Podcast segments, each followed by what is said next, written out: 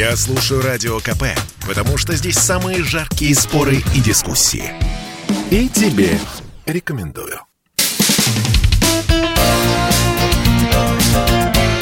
Говорит полковник.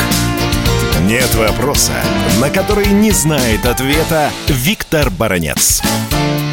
Любопытная ситуация складывается в информационном пространстве. В то время, когда страны НАТО, включая США, постоянно гудят о концентрации российских войск на границе с Украиной, из Киева мы слышим опровержение о том, что украинская разведка наблюдает концентрацию российских. И это сделал не кто-нибудь, не какой-нибудь там пятистепенный клерк э, украинского военного ведомства, а бывший министр обороны Таран. Буквально позавчера из Министерства обороны Украины прозвучала весть о том, что украинская разведка не наблюдает концентрации. Мы являемся с вами свидетелями искусственного нагнетания военного психоза у российско-украинской границы. Интересное заявление сделал и депутат Верховной э, Рады Волошин. В Раде все-таки есть трезвоумные люди, которые понимают, что в случае развертывания крупномасштабной военной операции украинских войск на Донбассе Россия может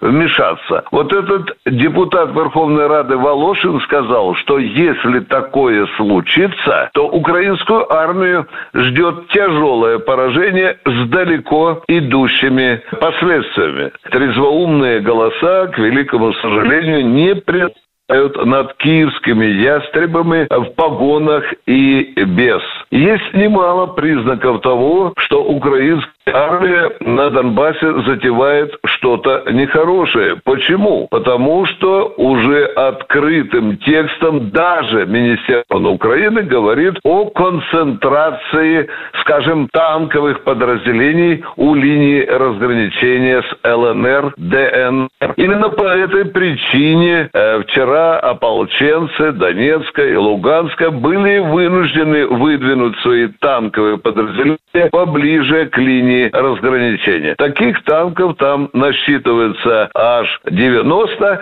и украинская сторона отреагировала почти что мгновенно. Украинские танки на несколько километров отскочили от линии разграничения с того места, где они концентрировались. Большая военно-политическая игра на Донбассе, да и в Киеве продолжается. Россия должна быть готова к любым вариантам развития событий. Виктор Баранец, радио «Комсомольская правда», Москва. Говорит полковник. Это спорт неприкрытый и не скучный. Спорт, в котором есть жизнь. Спорт, который говорит с тобой как друг. Разный, всесторонний, всеобъемлющий. Новый портал о спорте – sportkp.ru О спорте, как о жизни.